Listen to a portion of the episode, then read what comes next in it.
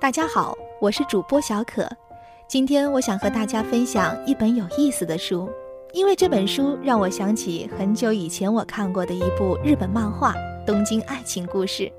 相信很多人都知道这部经典的漫画以及后来改编的日剧。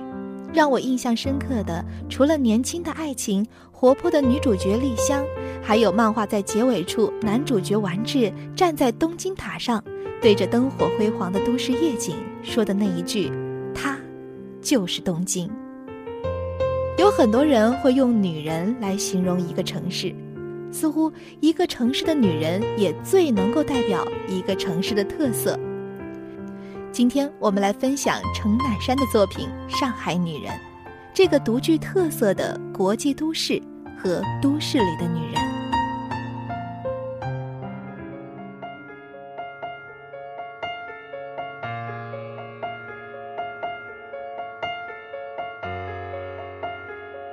总觉得有怎样的城市，就有怎样的女人。女人是城市的韵味，犹如诗的意境；女人是都会风情的演绎，都市传奇的催化剂，成功男士的动力。城市与女人犹如灯笼里的那一点火，因为有了女人，城市才生动起来。女人是不讲逻辑的，但冷眼看她们在传统与现代、自由与约束、出格与规范之间婉转徘徊、挣扎游移，完全是胸有成竹。其中的千姿百态，真个是风情万种。众多的都市传奇原本就是这样产生的。东方巴黎、上海。更是一众决意活出彩虹的女人的神往之地，著名如一代影后蝴蝶、阮玲玉、陈云长，他们是广东籍，但令他们大红大紫的，却不是与他们语言、生活习俗相近的香港，而是大上海。连1933年在全运会上争得游泳冠军的香港队运动员杨秀琼。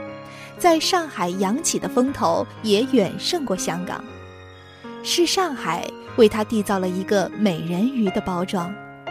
上海圆了无数中国灰姑娘的梦。女人都爱美，上海女人尤其。即使在全国一片蓝海洋的年代，上海女人一身合体的蓝，再在领口、袖口上变下小花样。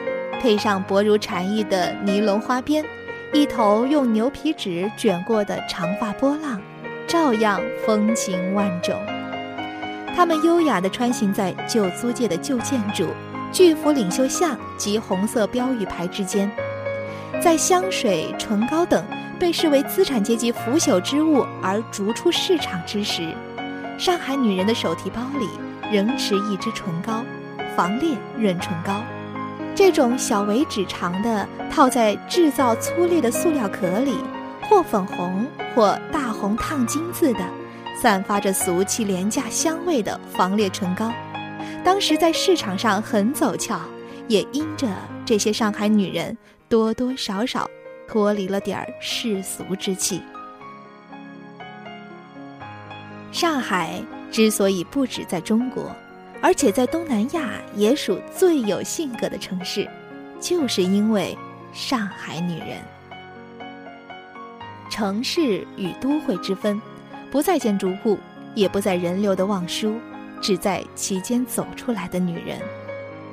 一个女人哪怕再国色天香，如果仅生活在一个缺乏惊喜和传奇、没有高潮的呈单一状态的城市。她至多是个小家碧玉，永远也成不了一位名媛或者明星，甚至一个 baby。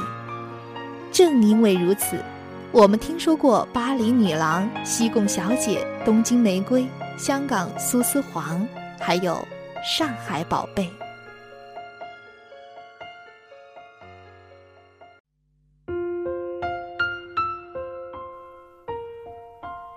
好了。希望你喜欢小可今天推荐的这本书，也希望能和你一起分享一段愉快的时光。